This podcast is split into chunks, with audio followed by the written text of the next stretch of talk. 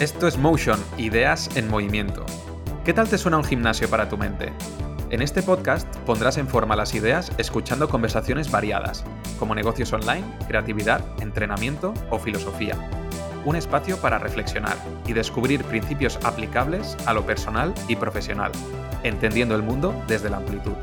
Soy Mark Mula y tienes todos los episodios y mi newsletter en mi web, markmula.com. Dentro episodio. El invitado de hoy es Javier Miró, de oficio escritor, editor, asesor literario y profesor de narrativa. Javier también es fundador y director de Autorquía, una asesoría editorial especializada en ayudar a escritores, bajo la cual también tiene publicado, por cierto, un manual de autopublicación muy útil que yo mismo compré hace unos cuantos añitos. Y entre sus obras de ficción, Javier ha escrito Rebelión, La armadura de la luz y Ojalá tú nunca y no sé si alguna secreta que seguramente todavía no se puede decir, pero que quizá conozcamos próximamente. Bienvenido Javier y muchas gracias por estar aquí. Eh, hola Marc, muy buenas tardes, pues un placer estar aquí contigo. Aquí eh, me pongo a tu disposición. Em, Javier, yo sé que eres licenciado en historia, ¿no? Entonces te quería preguntar, ¿no? Para empezar, ¿cómo te iniciaste tú en el, mundo de la escritura? Bueno, pues era una cosa que me pedía el cuerpo, era una cosa que yo quería hacer. Yo cuando me, ocurría que cuando leía algo, lo que quería era, era también contar algo. Yo lo veía desde el punto de vista de contar historias. Y yo quería, yo mm, era el gusanillo, era lo que me pedía el cuerpo. Yo mm, ver una película, leer un libro, todo eso me, además de evocarme la historia en sí, me, lo que me decía y que me pedía el cuerpo era tú también puedes contar, tú también puedes contar algo. Entonces, desde el mismo principio, yo empecé, empecé escribiendo porque me lo pedía el cuerpo, ni sin ningún tipo de, preparación, sin tener ni idea de nada, yo por mi cuenta, em, a mano. Eh, una de, las primeras, una de las primeras cosas que, que implementé fue escribir a lápiz para ir borrando las cosas que después no me gustaran. Así que imagínate el nivel. Y escribir historias, historias, empecé escribiendo cómics, tebeos más bien, por influencia sobre todo de Portal y Filemón. Eh, y eso era con, con, 10 años o con menos, para que te hagas una idea.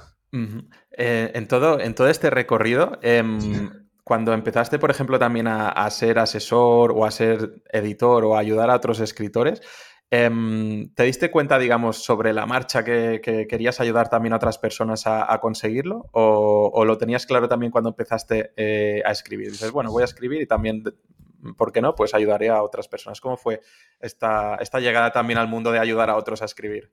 Pues es bastante curioso porque en la presentación, eh, antes me lo, me, lo comentaste, antes de empezar, eh, justo de que empezáramos a grabar, y me comentaste eh, la labor mía en Libros Prohibidos, en la, en la revista online Libros Prohibidos que yo fundé en el año 2013 y que ya esa ya la dejé en 2019, siguen activas, pero yo ya estuve, la fundé y estuve dirigiéndola hasta 2019. Libros Prohibidos era una web, eh, estaba especializada en literatura independiente.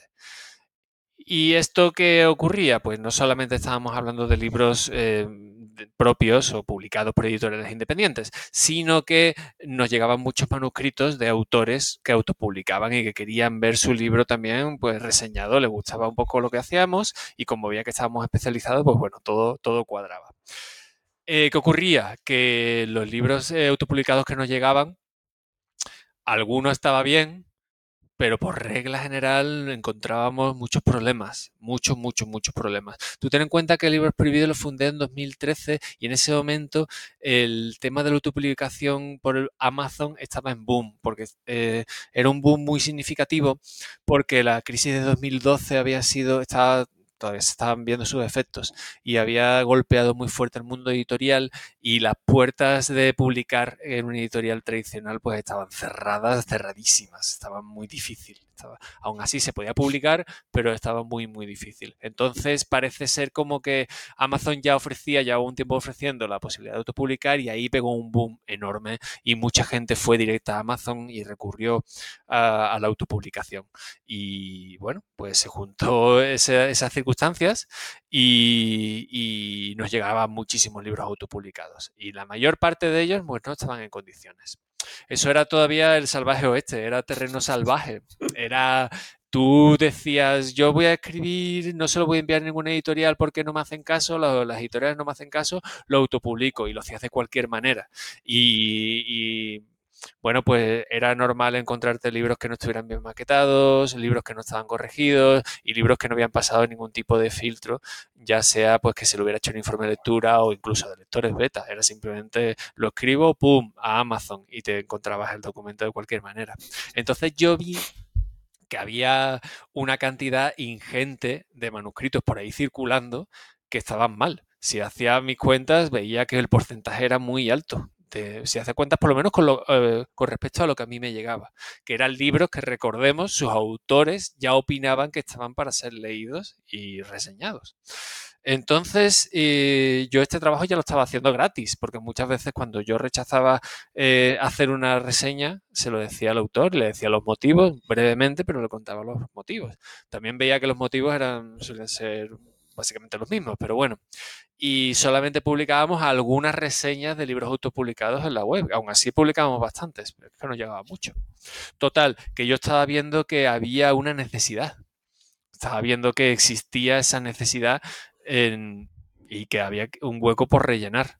Entonces vi que estaba haciendo un trabajo pues de forma altruista y pensé que si eso podría hacerlo de manera profesional, así le podía dedicar más tiempo y de más calidad a los manuscritos que nos llegaban. Y yo, por otro lado, pues también ganarme la vida, que, también, eso, eso también está bien. Importante, sí. Solo está un poco bien, ¿no? Sí, sí. sí. Has dicho que hubo un boom ¿no? de, eh, la autopublicación en, 2013 y, por ejemplo, para, para, aunque obviamente sería muy complejo, ¿no? pero para entender un poco cómo está el, sector, las personas que se autopublican em, son las que pues, han sido rechazadas por editoriales o dices, Buah, es que no me queda más remedio, o es que cada vez hay más gente también, incluso personas que tienen claro, no, no, yo me voy a autopublicar, ni siquiera quiero empezar a pasar ya por el filtro de las editoriales. Hay de todo. hay de todo.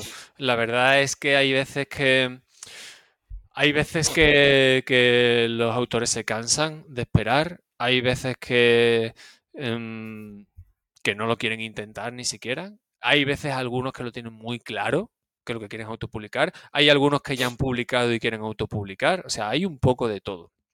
Em, yo creo, no sé, es que es difícil meter a todo el mundo en el mismo saco. Eh, la autopublicación es tan extensa y hay tantísimos casos que es muy difícil hacer una generalización. Creo que de las pocas cosas que podemos generalizar es que necesitan eh, ayuda, guía, trabajo y ese tipo de cosas. Pero lo demás, cada uno de su padre y de su madre y no sabemos qué camino les ha llevado allí.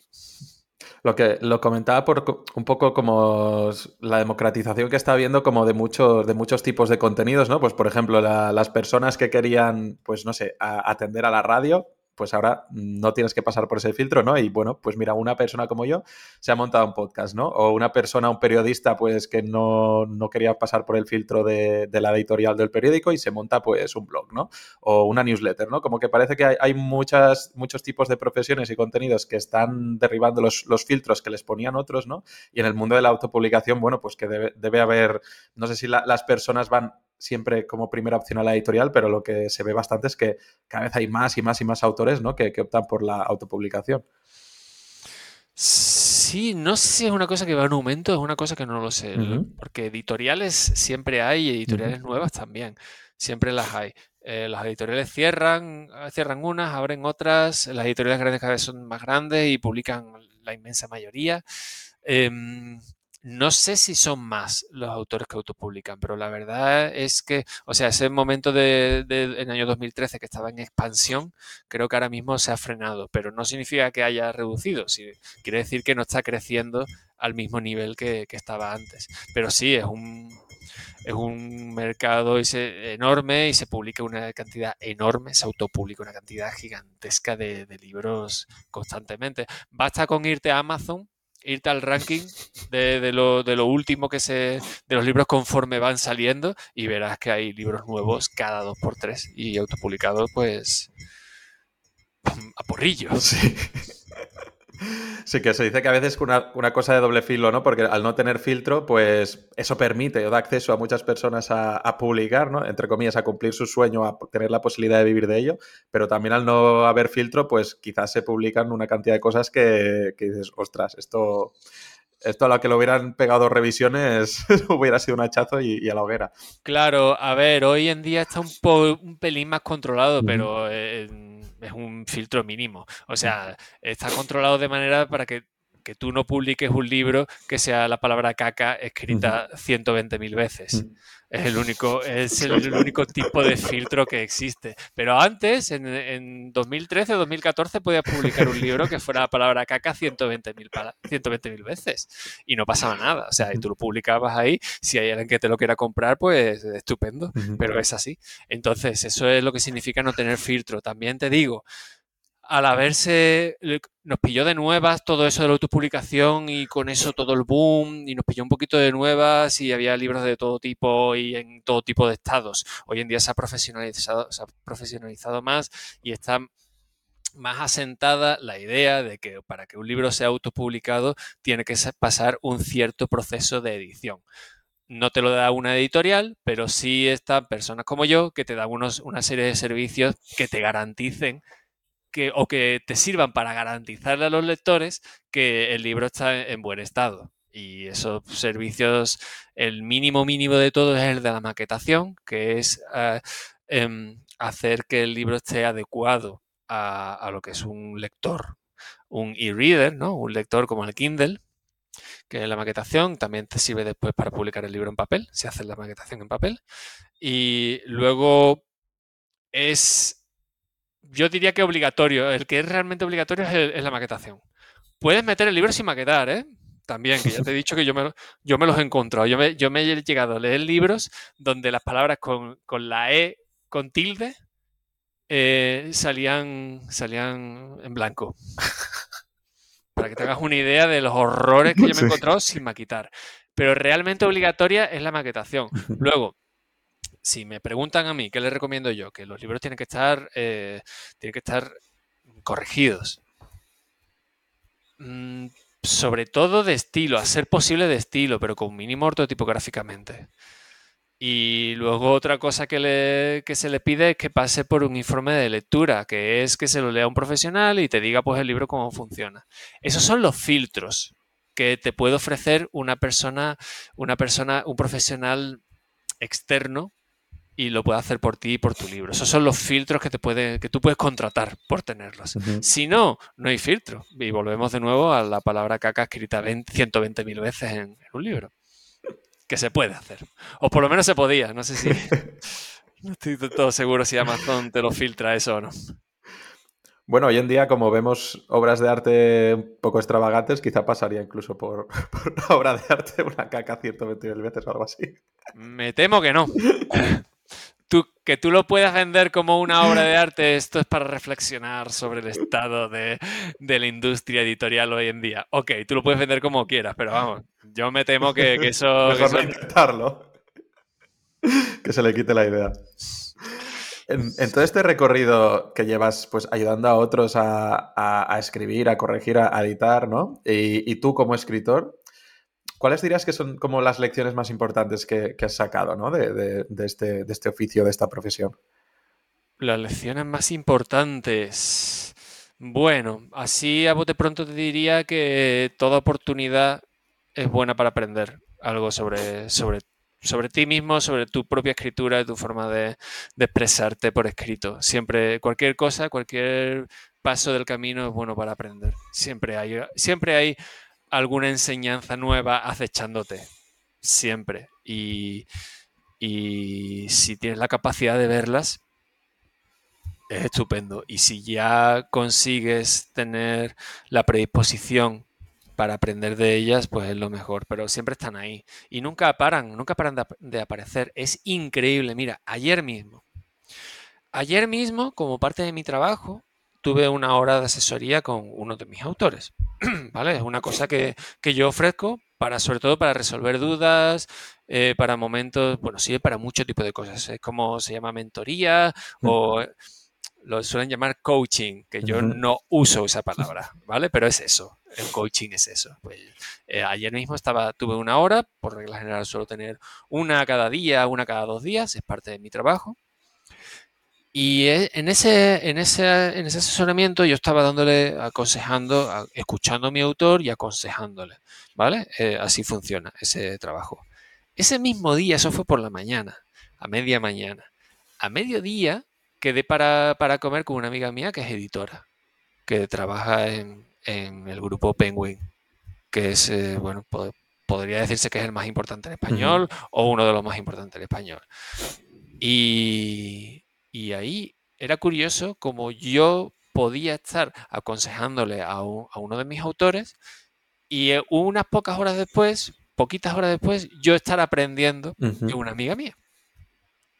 Hablando de lo mismo, en el mismo mundo, en el mismo ámbito y todo. Entonces, si tú consigues, si tú tienes por un lado la capacidad de escuchar y la humildad para, para saber diferenciar cuando viene una lección, ahí tienes un arma muy poderosa y siempre va a estar ahí y no va a parar de, ocurrir. Es que nunca van a parar de llegarte las oportunidades de aprender algo nuevo.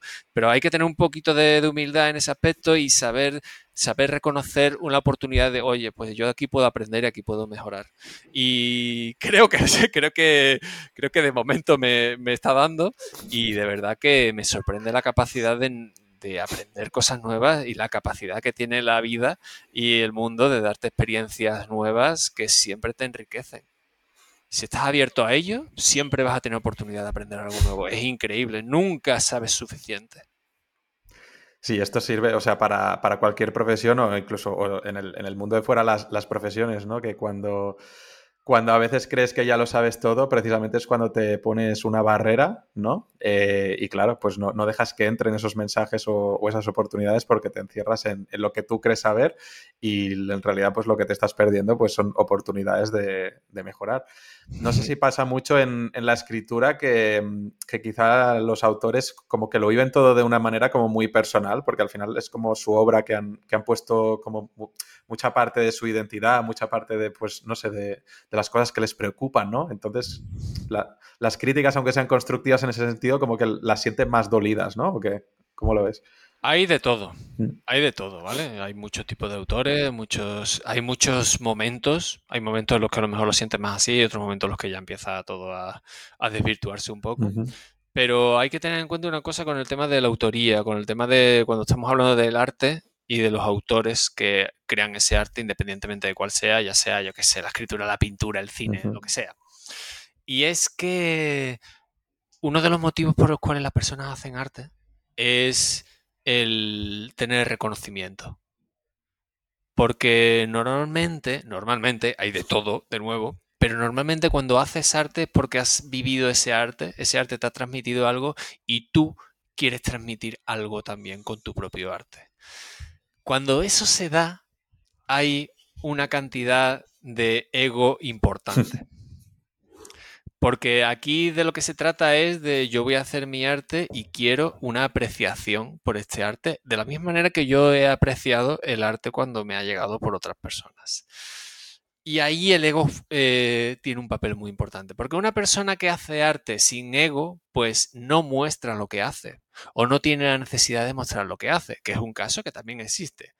Pero todos los que buscan mostrarlo, ahí, y me incluyo, porque es que no, hay, no puede ser de otra manera, ahí hay un, ahí hay una, un aporte del ego importante, es un motor importante, es el quiero que me reconozcan, quiero que vean lo bien que lo he hecho, quiero que me admiren, quiero tener éxito, de cualquier forma, pero quiero que me llegue el éxito ya no solamente puede que sea con dinero o con reconocimiento público, simplemente el éxito en que me rodee la gente y me diga, wow, qué bien, Y eso pasa en todo el mundo del arte, con todo tipo de artistas y por supuesto con los escritores. Entonces tenemos que el ego es un componente muy importante. Y cuando está el ego de por medio es difícil aceptar una crítica. Es difícil encontrar un aprendizaje de una crítica. Es difícil aceptar eh, cuando te dicen algo que va en contra de cómo tú lo ves. Y, te encuentras mucho eso de, no siempre, pero te encuentras mucho eso de, sentirse ofendido cuando la gente o cuando hay alguien que no aprecia como tú piensas que debería ser apreciado tu propio arte. ¿Qué sabrán ellos? No tienen ni idea, pues ahora hago no sé qué. Bueno, ha habido de todo. Mira, yo en el tiempo que he estado de eh, libros prohibidos, he recibido reseñas de odio o bueno, reseñas de odio no, es la palabra. Reseñas venganza. A lo mejor le haces una crítica a alguien tratando de ser lo más constructivo siempre, siempre con la idea de ser constructivos, pero reseña negativa por parte del, autor airado o desairado por parte del autor o por, por parte de, un perfil falso que se ha creado para, que no, para que no se note. Y eso me ha ocurrido. Y yo tengo de esas. En mi, en mi Goodreads tú entras y yo tengo de esas. Entonces, pues es un terreno pantanoso y es una de las cosas tal vez por las que me cansé un poco del tema de libros prohibidos, porque a pesar de que me he encontrado gente maravillosa y gente que me ha agradecido a lo mejor que le haya hecho reseñas positivas y tengo gente que considero amigos gracias a eso, también me encontrado lo contrario, me encontrado lo contrario y joder, no compensa, no compensa que tú no lo haces con ninguna intención, que yo no cobraba nada, que yo al revés, he invertido un tiempo en leerme el libro y después en hacer la reseña. En fin, es una cosa que, que me quedaba un poco, pero bueno, ahí lo tenemos, el ego. Con el tiempo pues empiezas a manejarlo, empiezas a saber cómo manejarlo, el de los otros y el propio que también está ahí. Has, dicho que esto es, algo que me, a veces me interesa preguntar pues a, personas como tú, ¿no? Que, ostras, pues tenéis cierta exposición pública o tenéis también un tipo de trabajo que es susceptible de que otros lo critiquen, ¿no? Ya, eh, ego, ego al margen, ¿no? Pero siempre que quizá te critica algo una persona, y bueno, te da igual, pero te la critican 40, no puedes evitar que, te duela, ¿no? Y has, has dicho que te quemaba un poco, ¿no? Porque hay gente que hay gente de todo seguro, ¿eh? pero casi está como muy de moda el discurso de no, no, a mí me dan igual las críticas negativas, ¿no? Como se pone en una coraza. Y yo siempre soy un poco escéptico, ¿no? ¿Tú, has notado también algún tipo de evolución tuya o personal a la hora de, lidiar con, estas críticas, de si te afectaba quizá más antes y cómo, lo llevas ahora, cuando pues alguien te, te, critica y encima ves que es eso, como parecido al odio, ¿no? Que ni siquiera tiene ningún motivo técnico objetivo para criticarte, sino simple vómito, ¿no? ¿Cómo lo vas llevando tú esto? Me encantaría responderte, oye, pues he aprendido y todo eso me da igual, es algo que he dejado atrás. Eso es una cosa que me encantaría responderte, pero sería mentira. Em, creo que lo llevo mejor que al principio, pero cada vez que sacas un libro nuevo es un poco siempre lo mismo, ¿no? Yo intento ver una evolución por mi parte cada vez que saco algo nuevo, y, pero siempre, siempre lo termina, siempre estás en vilo de alguna manera. Espero que llegue el día en el que no me importe, pero de momento siempre notas la tensión y un poquito pues esa ansiedad por que tu libro guste, que llegue a todo el mundo posible, que venda mucho, que te lo reconozcan, que te inviten de los sitios, esa tensión de, con el lanzamiento, que es un poco, que es una tensión heredada por todo el proceso también de la publicación, porque a partir del momento en que el editor te dice, para esta fecha el libro tiene que estar en imprenta, a partir de ahí son todo prisas y patadas en el culo. Entonces empieza, empieza la ansiedad ahí y luego, y luego toma carrerilla y ya sigue, una vez que tú has entregado el libro para que vaya para imprenta, pero ya sigue, ya sigue, ya sigue, ya sigue, y ya le toca el momento de quiero que me lean, quiero que me, que me ven, quiero vender el libro, quiero que me hagan reseñas positivas, quiero, quiero, quiero, quiero, quiero, quiero que me inviten de sitios para hablar de mi libro, quiero que me pregunten por mi libro, quiero que me hablen bien de mi libro. Uf, eh, ya te digo, mm, me gustaría decirte que lo llevo mejor, pero tengo recuerdos de mucha ansiedad de, los libros. Es una cosa que no suele pasar a los escritores, hay de todo, pero también entiendo que cuanta más experiencia tengas y más libros hayas sacado, pues un poco como que cada vez cada vez te da más igual. Pero no siempre es así, ¿eh? Conozco, conozco, autores que han publicado muchísimo y no les da igual. Conozco autores que han publicado muchísimo y tienen éxito relativo y contestan a, las reseñas negativas en Goodreads. Contestan. Se meten, se meten con Pero contestan también a meter zascas. Con las negativas, con las negativas. A las negativas y, cuando, cuando tú solo contestas a las negativas es porque vas a decirle que no tienen ni idea. Y conozco autores con cierto reconocimiento, con muchos libros y muchos años a su espalda en este, en este mundillo y se mete a, y hace esto. Bueno, será su forma de gestionarlo, ¿no? De tengo que defenderme, sí, sí. Sí, supongo que la mala gestión es una gestión. Sí, sí. Si eso, da, si eso da sosiego, ¿no? Al final lo que buscamos es el sosiego. Dudo, dudo mucho que eso dé sosiego. Pero bueno, algo dará. Algo dará. Has, dicho que los autores, ¿no? Al final lo que buscan es, es como un reconocimiento, ¿no? O, bueno, que quieren transmitir al, final un, mensaje, ¿no? A mí me mola, o sea, esta idea de que la literatura, ¿no? Tradicionalmente ha, influido eh, a, los valores o a la forma de pensar, ¿no? Que tienen, que tienen las sociedades, ¿no? ¿Y crees, crees que esto se está dejando un poco más de lado por el auge que tienen otros productos de ficción, tipo las películas, las series o incluso los videojuegos? ¿O crees que la literatura todavía tiene ese poder influyente un poco en, moldear debates em, de la sociedad o en, influir en, la opinión que tiene? Mm, yo creo que claramente, claramente eso se vio, o sea, se vio el cambio de eso cuando llegó el cine pero o sea, no estamos hablando de algo nuevo. A mí me da la sensación de que nada más llegar al cine, el papel predominante eh, y con la capacidad de cambiar a la sociedad lo tiene el cine, lo tuvo el cine. Hoy en día eso está variando, hoy en día tenemos más elementos que pueden hacer eso, pero bueno, creo que más que el cine, el audiovisual. Los productos audiovisuales, los distintos productos audiovisuales, de repente empezaron a tener un peso que ya no es que suplantaba, pero un peso que, se ponía por encima, se solapaba sobre el de la literatura. Bueno, pues un poco como tú estabas comentando, la literatura tiene esa capacidad de cambiar y de influir y de cambiar incluso la forma de hablar de la gente, y eso es una cosa que el cine y la televisión se han puesto por encima. Cuando tú, cuando se ponen de moda expresiones de forma eh, artificial, por decirlo de alguna manera, vienen de la tele y del cine no vienen de libros. Ya no, ya no vienen de ahí. Entonces eso, y, pero creo que, creo que ese cambio vino, llevamos ya más de 100 años con ese cambio, que se dio ese cambio, ya la literatura ya no, no tiene ese papel. Algo, algo puede hacer, pero eh, ya cada vez son es más probable encontrar productos audiovisuales disfrutados por una inmensa cantidad de gente que lo mismo con, los libros. Hay algunos libros que son excepciones a esto, pero por regla general son películas y series las que ve todo el mundo. Por regla general. Es más fácil encontrarte gente que sepa hablarte cosas y detalles de, yo qué sé, de, de, Avengers o de Avatar que hagan lo mismo de una de, una de las últimas novelas. Bueno, te iba a decir Stephen King, pero bueno, Stephen King podría ser una excepción. Pero yo que sé, que te de, de una novela de Pérez Reverte, por ejemplo. Si esa novela no se lleva al cine o a la televisión, eh, su capacidad de impactar en la sociedad es menor.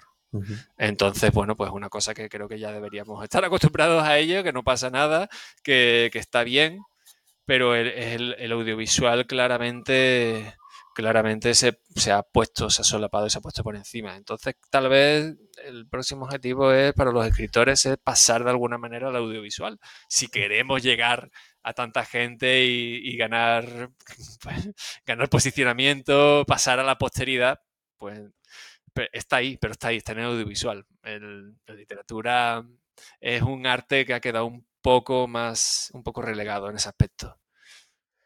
Pues tenía preparada una cita de Pérez Reverte como para sacarte más tarde, para, para ver qué, qué, pensabas, pero ya que has sacado tú el nombre de, Pérez Reverte... Era solo un em, ejemplo. Sí, sí, pero bueno, digo, aprovecho eh, porque así, así, que, así queda más, más, más ligado. Pero ¿no? una cita que, dijo el año pasado, ¿no? Que, decía que si yo fuera un joven escritor, escribiría guiones para videojuegos o para series de televisión, ¿no? Y decía que no, no lo decía como algo peyorativo, porque lo que importaba era como la historia, ¿no? Que se contaba. Y, el statement aquí que hacía, que quizás es muy atrevido, pero bueno, él, como es una autoridad, pues la gente le tiende a hacer caso, que dice que dentro de 30 años los chavales no van a leer novelas en papel y que los videojuegos y las series son los nuevos mecanismos narrativos para contar esas historias. ¿Tú, ah, cómo lo ves esto? Bueno, ahí se dejó de, dejó de lado los cómics. Me imagino que no entrarán en su... en lo que él considera arte. eh, la primera vez que yo le escuché decir eso no fue el año pasado. Yo la primera vez que lo escuché, pues podría ser hace 10 años o por ahí. Ostras. Y, tiene razón. Y tiene razón. O sea, me parece que, eso que, que, está diciendo, pues es una realidad. Es una realidad. ¿Qué pasa? Que no es tan fácil. O sea, ya es difícil meter la cabeza en el mundo de expresar tus ideas por escrito en una novela ya es difícil eso, pues meterte en el mundo del videojuego o del guion es mucho más difícil porque tienes que conocer gente, tienes que conocer los mecanismos, ahí sí que te tienes que especializar. Para escribir una novela solamente necesitas tener un portátil y tiempo libre. Para escribir un guion necesitas formarte porque el guion tiene unas reglas que son mucho más estrictas. Y, de, lo mismo para guion de videojuegos, para guion de cómics, tiene unas reglas mucho más estrictas. Necesitas de verdad una formación. La formación siempre te viene bien. Si quieres, sobre todo para, expresar tus ideas de una forma correcta, para no equivocarte, para, para conseguir tus objetivos mejor, desde luego la formación siempre te viene bien, en la escritura y en todo y en todo. Que te digan cómo hacer las cosas es bueno es una forma muy buena de mejorar. Pero es que los guiones específicamente necesitan formación, una formación muy concreta. Y a partir de ahí ya puedes empezar a crearlos. Entonces, claro, este señor lo dice así, de esa manera, desde una posición que él tiene, que, claro, porque si él quisiera, podría hacer una cosa u otra. Pero claro, no está contando con la formación. Pero bueno, este señor es eso, dice lo que a él le da la gana. Pero tiene, eh, claro, ya ha llegado ya un punto que puede, se lo puede permitir. Pues, sí, sí, se permite, sí, sí, sí, sí, sí. Pues no que publicó un libro juvenil sin tener ni idea de cómo escribir juvenil. Hmm.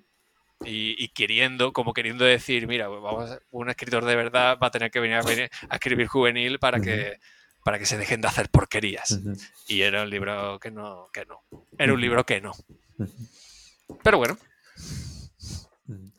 y en general, pero tú compartes su visión, porque él dice que es una visión pesimista, ¿no? Que en 30 años la gente no, leerá libros. ¿Cómo ves tú el futuro un poco del libro? Yo, hombre, ¿por qué? Hombre, pesimista. A ver, no creo que vaya a desaparecer, porque mira, mira el teatro. El teatro sí que salía, sí que salió perjudicado por la existencia del cine o de la televisión. O sea, nadie más perjudicado que el teatro. Y míralo, ahí sigue sigue teniendo de, hombre, mucho más minoritario de lo que llegó a ser. Es que el teatro era, pues yo qué sé, en el siglo XVII era el entretenimiento por excelencia. Y ya y en Grecia ya no, o en Roma ya no te digo, ya no te digo nada, pero bueno, el teatro sí que sufrió realmente la aparición de los medios audiovisuales y sigue existiendo y a mí no me da la sensación de que vaya a dejar de existir.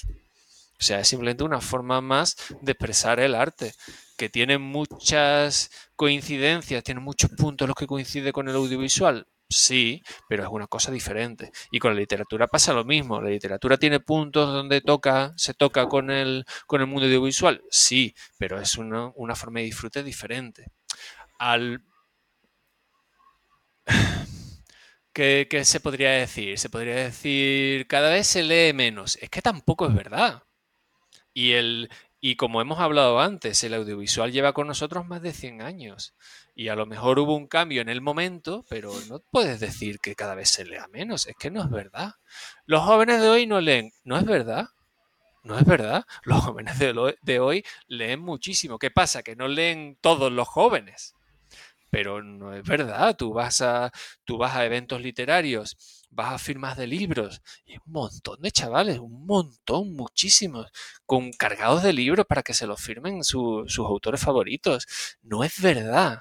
No es verdad. Que se tenga la sensación de, que los jóvenes no leen y todo eso, pues bueno, eso creo que es una sensación que existe de todos los tiempos, ¿no? No, era Sócrates el que decía que los jóvenes de hoy no respetan los valores. Sí, sí, la generación siguiente siempre va a destruir el mundo. Sí, sí, sí, siempre son el horror. Pues bueno, pues entonces, pues si lo aplicamos eso, pues siempre lo vamos a poder decir.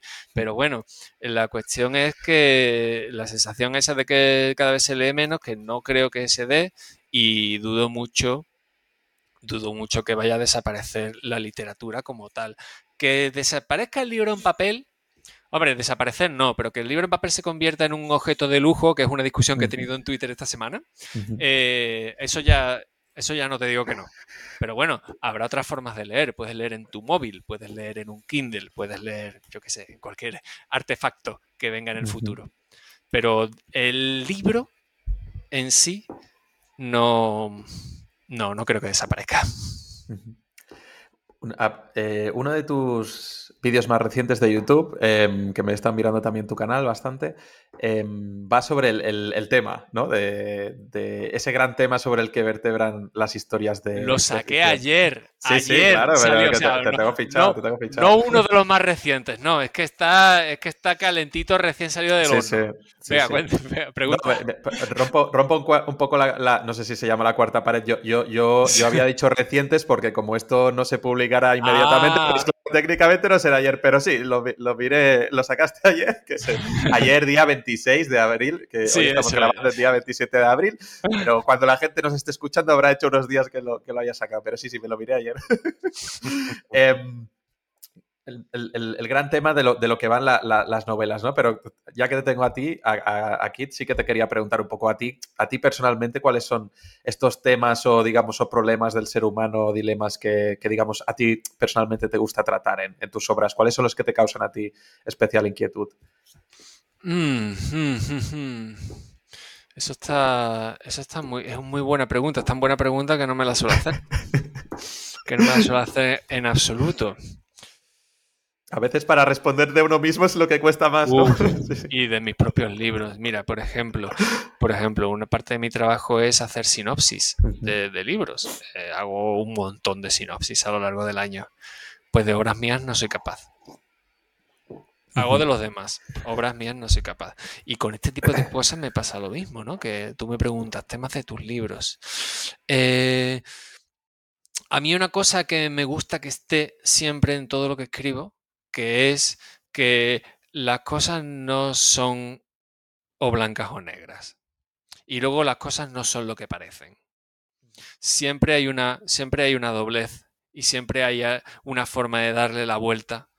Y lo que es malo también es bueno. Y lo que es negro también es blanco. Ese tipo de cosas. Eso es una cosa que siempre me gusta que estén, que estén en mis libros.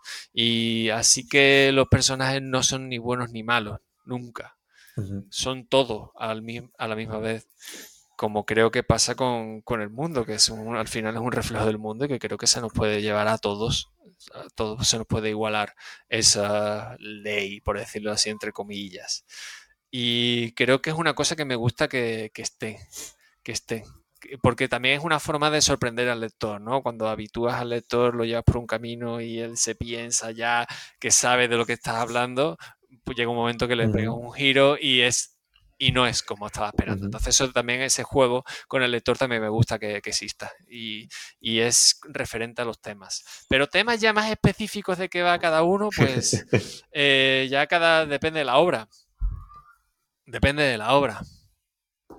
Por ejemplo, en mi última novela, Ojalá tú nunca, yo creo que el tema así en general es la verdad. La verdad en todas sus en todas sus caras, en todas sus facetas, que son muchas. Está la verdad y lo que no es verdad y si es posible que exista la verdad. ¿Qué es la verdad? ¿Qué es la verdad? Porque ahí el personaje principal ha perdido la memoria y se enfrenta con un mundo que no sabe qué es, siempre solamente sabe que le están persiguiendo, solamente sabe que hay gente mala y cada vez que va, cada vez que conoce algo nuevo, su opinión cambia. Entonces, ¿qué es la verdad? Pues la verdad en todo su esplendor, en todas sus facetas. Y ahí te puedes llegar a preguntar en qué es la verdad. De hecho, al final del libro tú te quedas con una sensación, pero siempre podría haber metido cada vez un capítulo nuevo y cambiar de nuevo la, cambiar de nuevo el significado. Y siempre podía haber metido, y tuve esa, tuve que parar en algún sitio, pero cuando empezaron a, en, los últimos tres capítulos, que son las revelaciones finales, hay, cada giro con cada nuevo capítulo te cambia el sentido del libro. Paré, paré a la tercera, pero podía haber seguido siete, ocho, nueve significados nuevos. Y al final es lo mismo, es que te lleva a la conclusión de que la verdad no existe, no estamos preparados para ese concepto, ese es un concepto que hemos inventado nosotros, no existe eso, no existe algo así como la verdad. Y es duro, es duro. Cuando dices, yo digo la verdad, pero ¿qué es la verdad? ¿Tienes la capacidad de decir la verdad? ¿Tienes, todo, ¿Tienes todos los datos? ¿Tienes toda la información? ¿Es eso posible?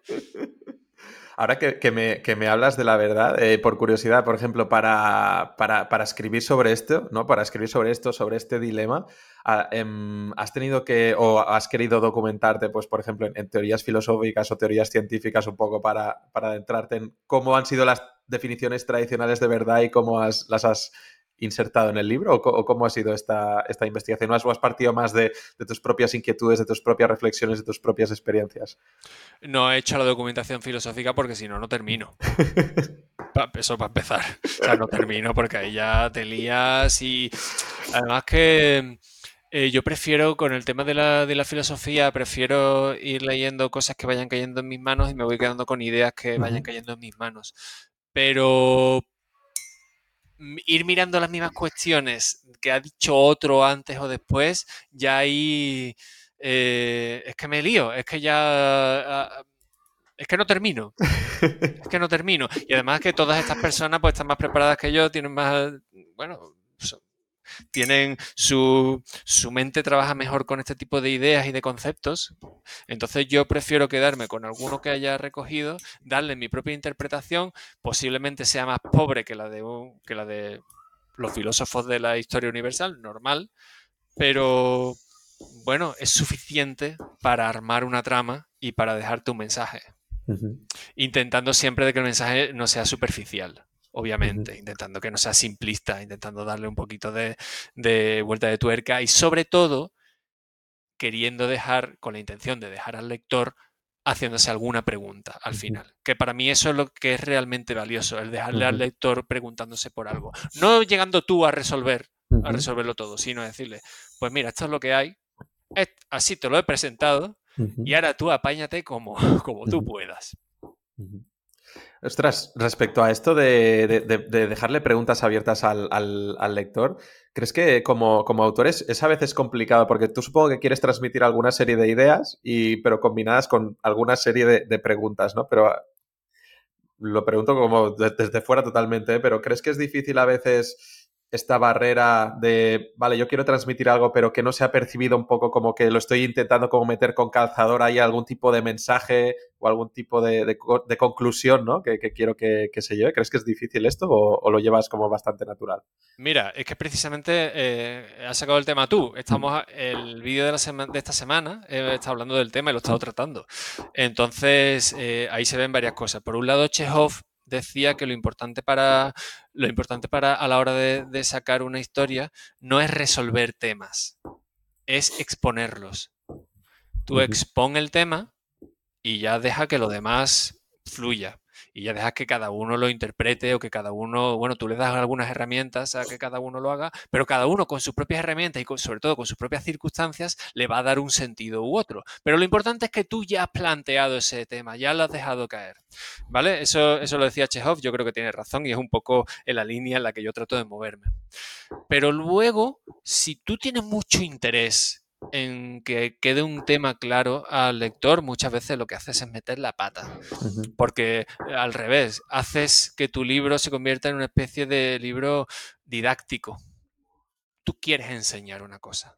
Tú crees en algo y quieres enseñar esa cosa. Y bueno, te queda algo didáctico, te queda algo, estás intentando hacer una especie de pedagogía y creo que no es la función de la literatura hacer una pedagogía porque le estás, estás metiéndole con calzador las ideas al lector, cuando el lector en realidad lo que debería es manejar, manejarse con las preguntas y que cada uno llegue a su propia, a su propia conclusión. Si tú le intentas inducir, entonces tu libro se convierte un poquito en, se convierte en denso, en pesado y sobre todo en torpe. Uso en el vídeo de esta semana, eh, el que hemos estado hablando del tema, uso el ejemplo de la peli esta de Sean Penn, Into the Wild que es en España, en español, en español de España, eh, se, se, tradujo como eh, hacia ruta salvaje. Ah, vale, el chico que se va a vivir solo al monte, sí. El tonto que se va. Joder. Bueno, que... que haces spoiler ya si le llamas tonto. Ay, que por favor, es que por favor, spoiler alert, ¿vale? Si no habéis visto la, si no habéis visto la peli, spoiler alert. Bueno, spoiler alert y, bueno, y sobre todo disclaimer, no la veáis. No, no hace falta que la veáis, pero bueno, si, aún así, después de todo esto que voy a decir, spoiler alert, voy a hablar ahora del final. Pero es que se ha, demostrado, porque está basado en hecho real, se ha demostrado que es que este chaval eh, estaba tonto del culo. Estaba tonto del culo, es que tú no haces eso. Es que eh, la vida de este tipo fue real y, y se ha hablado con, con la última persona que lo vio, que le dijo, tío, toma unas botas porque es que vas a morir, vas a durar un día. que vas con una, que vas con una que lleva unas vans, que llevas unas zapatillas. ¿Dónde vas? Le di unas botas altas para decirte, tío, que estás en, estás en puto Alaska. Vamos a ver, que esto es un cenagal. Que es que, vamos a ver. Entonces, el chaval no iba preparado en absoluto. En la peli te lo intentan mostrar, sí, sí, sí, he hecho investigación, no sé qué. No, ni puta idea.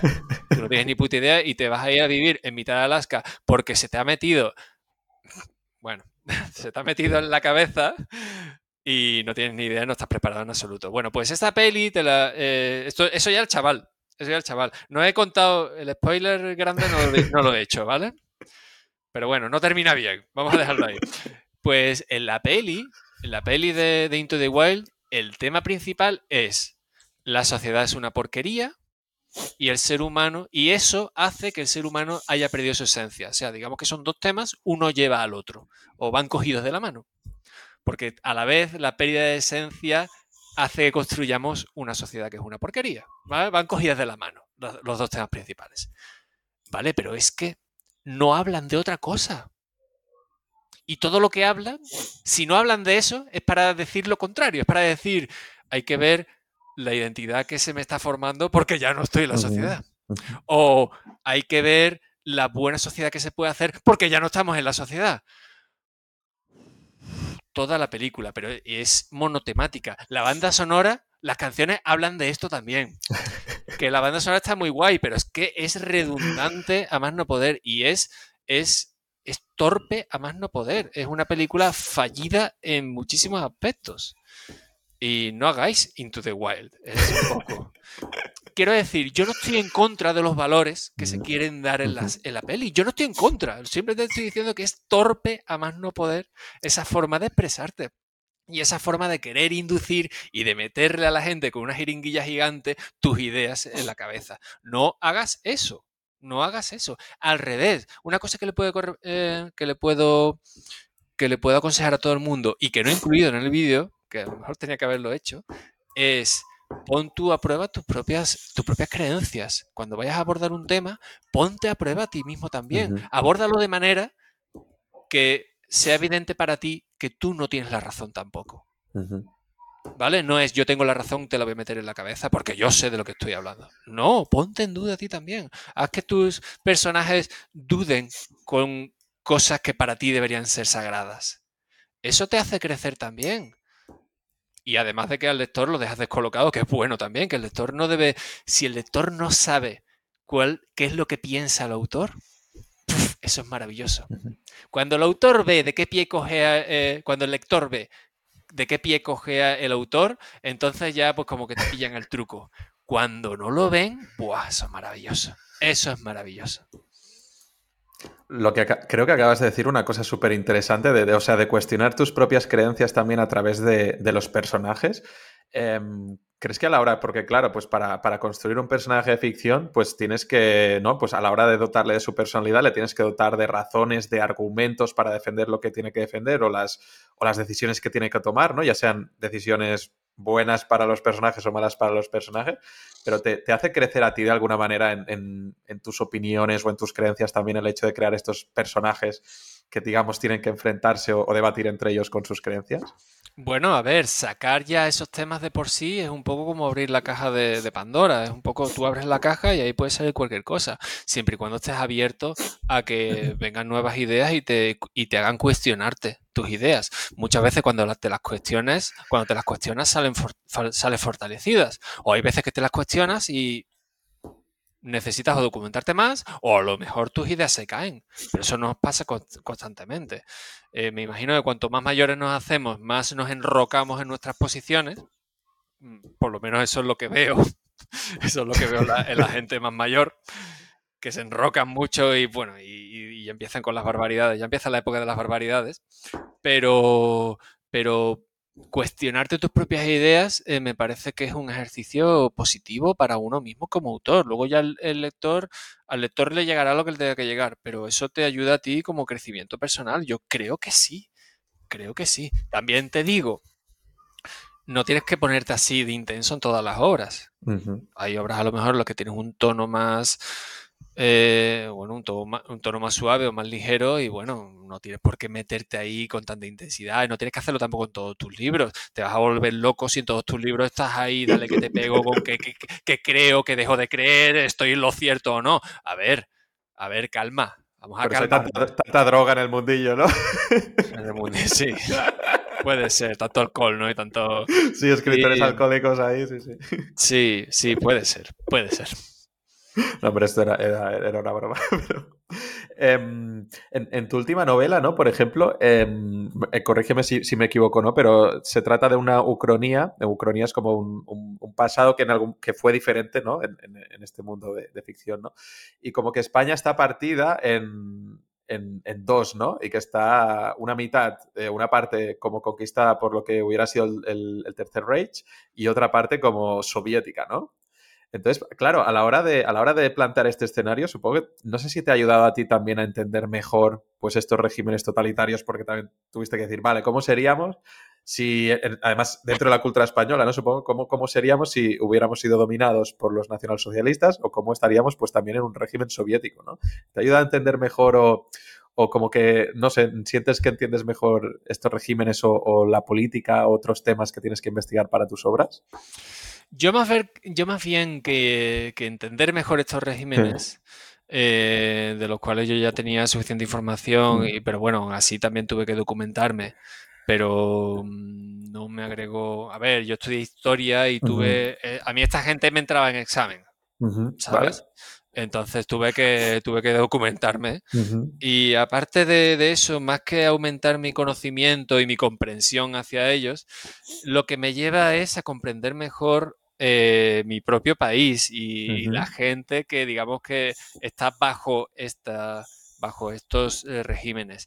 Y ya no solamente bajo estos regímenes, es que al estar el país dividido entre unos y otros, hay un estado de guerra constante y es eh, guerra sobre todo propagandística, que es terrible. Y es esa, ese ambiente de guerra, esa militarización, ese, ese mundo tan distópico, tan horrible, que es vivir, pues eso, en, en sociedades militarizadas y con un componente un componente ideológico tan fuerte, tan marcado, siempre encima, 24 horas, pues eh, mm, quería ver un poco cómo era, cómo afectaba a la gente.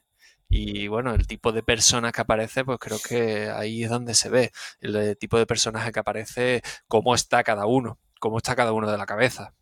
Y ahí, vamos, eh, a la tú nunca es que no hay ni un personaje que esté bien. Están todos mal de alguna manera, cada uno tiene su propio toque.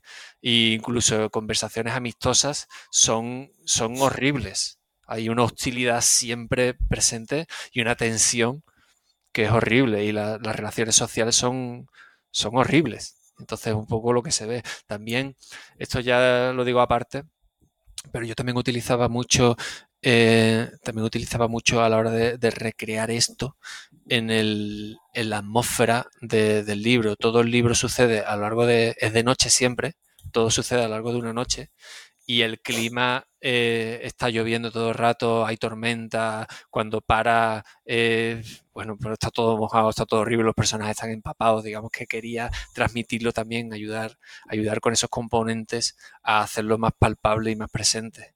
Y que de repente, de repente se pone a llover otra vez, es como, madre mía, yo no quiero vivir aquí, que me dejen paz. Parece esto Londres más que Madrid. Bueno, es verdad, se, me había olvidado que habías estudiado historia, entonces tú esto ya lo tenías bastante, que no es lo mismo obviamente si has de empezar de cero o, te quedas con lo que te han explicado en el colegio, con alguna novela o algún ensayo que hayas leído extra, que bueno, que si te lo habías tenido que, empapar bien. A mí literalmente me ha aparecido una hoja de examen con, una hoja de examen en blanco con la pregunta o de la URSS o de, o de, los nazis. Es que literalmente he tenido que responder, rellenar exámenes y hojas de exámenes hablando de estos temas. Javi, como pregunta final, antes de, terminar, em, no tiene mucho que ver con, lo, que estábamos hablando, pero siempre que hablo con una persona en que esto parece que ha puesto eh, su profesión en, modo amenaza, me gusta mucho preguntárselo. Estoy hablando de ChatGPT o las inteligencias artificiales generativas. Em, ya, esto daría para un podcast entero, lo que sea, pero tú como escritor te situarías más entre la inquietud por estas IAs generativas o por la oportunidad? ¿Cómo, cómo lo ves tú lo que está pasando ahora? Eh, hace muy poco he publicado dos vídeos sobre ChatGPT, hace muy, muy, muy poco. Y yo lo veo, a ver, calma. Yo lo primero de todo, vamos a calmarnos. Como, oh, Dios mío, el mundo se termina, se va a terminar los escritores, se va a terminar todo. Bueno, vamos a calmarnos tranquilidad. Es verdad que es una, tecnología que te rompe un poco los esquemas. Es verdad que es sorprendente, es increíble en muchos aspectos. Eh, tiene mucho margen de mejora todavía, pero vamos, ya podemos intuir que va a mejorar y que va a ser mucho más escalifriante todavía, pero bueno, no deja de ser una herramienta. Y vamos a ver qué se puede hacer con ella. Se puede trabajar con ella. Yo, por ejemplo, eh, tengo dos vídeos. Uno, eh, en uno hablo de cómo utilizarlo para ayudarnos a nosotros, sobre todo con los bloqueos, o sobre todo cuando no sabemos qué hacer. Pues en muchos aspectos de la escritura, ya sea en los conflictos, en las tramas, en la creación de personajes, en los nombres, todo ese tipo de cosas que nos puede ayudar. Eh, tiene, su, tiene sus deficiencias, obviamente, en el, en el en el vídeo también lo explico cómo lo tienes que hacer para trabajarlo. Y luego en otro vídeo, eh, con todo este conocimiento, lo que hago es crear una novela desde cero, desde preguntándole al chat, quiero, quiero vender un bestseller, recomiéndame qué tipo de libro tengo que escribir. Desde ahí, empieza desde ahí, ¿eh? Y le preguntas por todo, por el argumento, por las tramas, por los personajes, por la escenografía, por el momento, por el público objetivo, le pregunto de todo. Tengo los, los vídeos ahí de ChatGPT, fueron los dos seguidos. Y ahí lo que muestro, más que con intención de decir, eh, echaros la mano a la cabeza, echaros a temblar o buscaros otra, buscaros otro, otro, otro ámbito, ¿no? Otro, otra forma de ganaros la vida, es mirar, la, mirar lo que tenemos aquí hoy en día, esto ha venido para quedarse, este es el presente, ya no es, eh, ya no es el futuro, no, esto es nuestro presente, vamos a sacarle partido y vamos a empezar a trabajar ya con él porque esto te deja atrás en nada. Así que vamos a empezar a trabajar ya con él y vamos a ver qué se puede sacar de aquí y ya está, con calma, sin miedo. Y bueno, y si al final las máquinas tienen que, hacerse con el control del mundo, pues ¿qué le vamos a hacer? Peor que nosotros no lo van a hacer. sí, puede ser se lo delegamos, se lo delegamos. no, nos tenemos que revelar. Mira, vamos, vamos a dejar este planeta aquí, os lo vamos a dejar perfecto, ¿eh? Mira, no, hemos destruido ni un solo ecosistema, está todo como nuevo. Toma, ahí tenéis el planeta, a ver qué hacéis con esta patata caliente que os hemos dado. Por ejemplo. Sí, sí. Bueno, el... no sé cómo, cómo irá, es decir GPT-4 ya es potente, ¿no? Pero que se intuye que, pues no sé si se llamarán igual, pero con GPT-6, 7, 8, o sea, que estará por venir y que ya será como, como, como una pasada, ¿no? Pero, Pero bueno, que está este debate interesante, ¿no? De, cuánto, cuánto importan a veces las intenciones del autor, ¿no? A la hora de imprimir una serie de emociones o, de los lectores, ¿no? Que quizás solo les importa que la novela les entretenga y les emocione y les da un poco igual, ¿no? Si los hace un humano o, los ha escrito una inteligencia artificial. No sé en qué punto llegaremos de... O, no sé si eh, se acabará convirtiendo también... Has dicho que el libro era un producto de lujo. Quizá en algún momento las ficciones hechas por humanos, quizá son también un producto de lujo con su nicho y lo consumiremos todo de inteligencia artificial, no lo sé. No lo sé, yo tampoco lo sé. A mí, hombre, yo intento llegar un poco más allá. Ya no solamente me quedo en que van a escribir los libros por nosotros, es que van a pensar por nosotros. Conforme vayan, conforme vayan especializándose, bueno, vamos a ver, vamos a ver hasta dónde llega esto. Vamos a ver si llega un momento en el que estamos conviviendo ya con. De momento, conciencia no tiene ni nada parecido. Pero vamos, que en el momento que tengan conciencia, pobrecitas ellas. Pobrecitas ellas. O sea, no sé más feliz siendo un cacharro que solamente reacciona a cosas que no entiende. Quizás se autodestruyen, sí, sí, cuando sean conscientes. Es eso, es un poco eso. Oye, Javi, pues muchísimas gracias por, haberme dedicado este ratito. Han salido temas muy interesantes, creo que, pueden servir a, personas incluso ajenas al mundo de, de, la escritura, ¿no? Pero al final, como has dicho tú, todos somos consumidores de ficción, quizá no todos leen muchas novelas al año, pero novelas de vez en cuando sí, o si no consumen series, consumen cine, ¿no? Y, de ahí también se pueden sacar reflexiones de, las historias, pues que se, extrapolan, ¿no? A lo que nos, has contado de problemas de, los autores, las ideas que tienes o cómo construir estos, universos de ficción. Así que nada, espero que os haya gustado la charla y otra vez más, Javi, muchas gracias por estar aquí. Nada, un placer, me lo he pasado muy bien, ha estado muy interesante. Un abrazo, que vaya genial. Otro, chao.